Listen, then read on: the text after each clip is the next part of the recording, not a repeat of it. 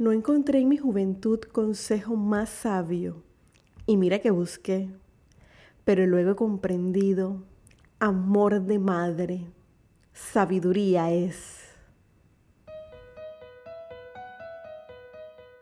Bienvenidos una vez más a este su podcast entre poesías y poetas.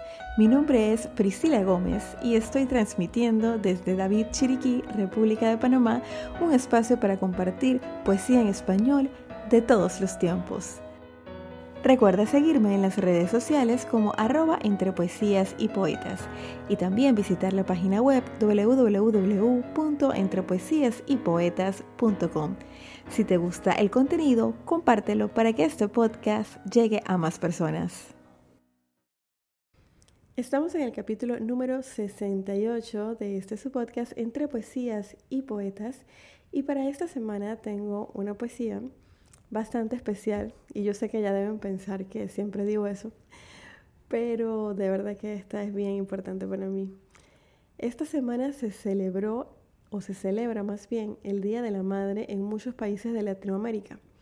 En mi país, Panamá, no. Nosotros celebramos el Día de la Madre el 8 de diciembre, pero sí sé que muchos países de Latinoamérica eh, lo celebran en estos días de mayo.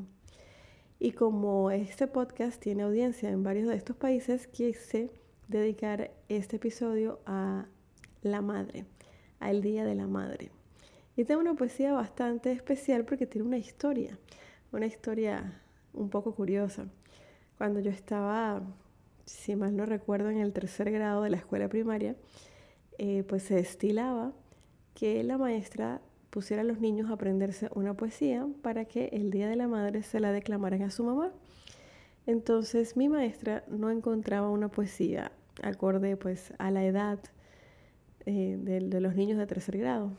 Y pues mencionó eso, pues que no, había encontrado una poesía para poner al salón de clases. Y en mi casa yo comenté, no, todavía no nos han puesto la poesía del Día de la Madre porque la maestra no ha encontrado una poesía para ponernos. Y entonces mi papá escuchó el comentario y dijo, bueno, yo les voy a escribir una poesía. Mi papá escribe muy bonito, lo que pasa es que no lo tiene como un hábito, sino que lo hace muy esporádicamente. Y ese día se inspiró y escribió esta poesía que se llama El prodigio de la vida, la cual quiero declamar para todos ustedes, para todas las madres en su día y para las que lo, para los que no son madre, para que se la puedan decir a su mamá. Para todos ustedes, el prodigio de la vida de mi papá, Eduardo Gómez. Bendita sea la hora en que el divino Creador te eligió de entre todas para esta difícil misión. El prodigio de la vida en ti fue bendición. Me diste ese regalo y lo llenaste con ternura, amor y comprensión. Miro en el espejo de mi vida y veo aquellos momentos felices de mi infancia y tu mano protectora siempre alerta, siempre atenta, que cuida de mis males y consuela mis angustias. No encontré en mi juventud consejo más sabio y mira que busqué pero luego he comprendido, amor de madre, sabiduría es. A ti, Madre abnegada, hoy ofrezco devoción. Dios quiere, Madre Santa, que tu estrella brille siempre y llene todo mi corazón.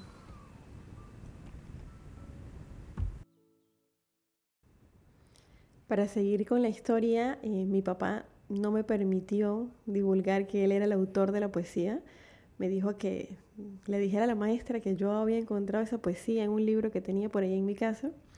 A la maestra le gustó mucho y pues la puso como nota para que los niños eh, se la aprendieran y la dijeran el 8 de diciembre a sus mamás. Así que todos mis compañeritos se aprendieron la poesía pero mi papá no pues figuraba como el autor. Hasta muchos años después, casi como 20 años después que yo decidí publicarlo en, en mi blog, Como yo veo el mundo.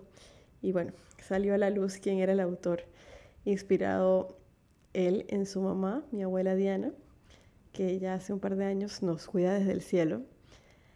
Y escribió él esta poesía, El prodigio de la vida, y yo desde ese momento me la aprendí y hasta el sol de hoy me la sé de memoria. Y bueno, es una bonita historia que me llena y ahora que soy mamá eh, entiendo mucho más todo esto de El prodigio de la vida. Así que bueno, pues gracias papá por inspirarte, por regalarme esta poesía y a todos los que escuchan entre poesías y poetas y felicidades a todas las mamás desde el lugar del mundo donde te encuentres. Espero que tengas un bonito día con tu familia, con tus hijos, con los que quieres y que no dejes de perseguir tus sueños. Así llegamos al final del capítulo número 68 de Entre Poesías y Poetas. Los espero la próxima semana con otra interpretación y me despido recordándote que la poesía se vive mejor cuando se escucha. Hasta la próxima.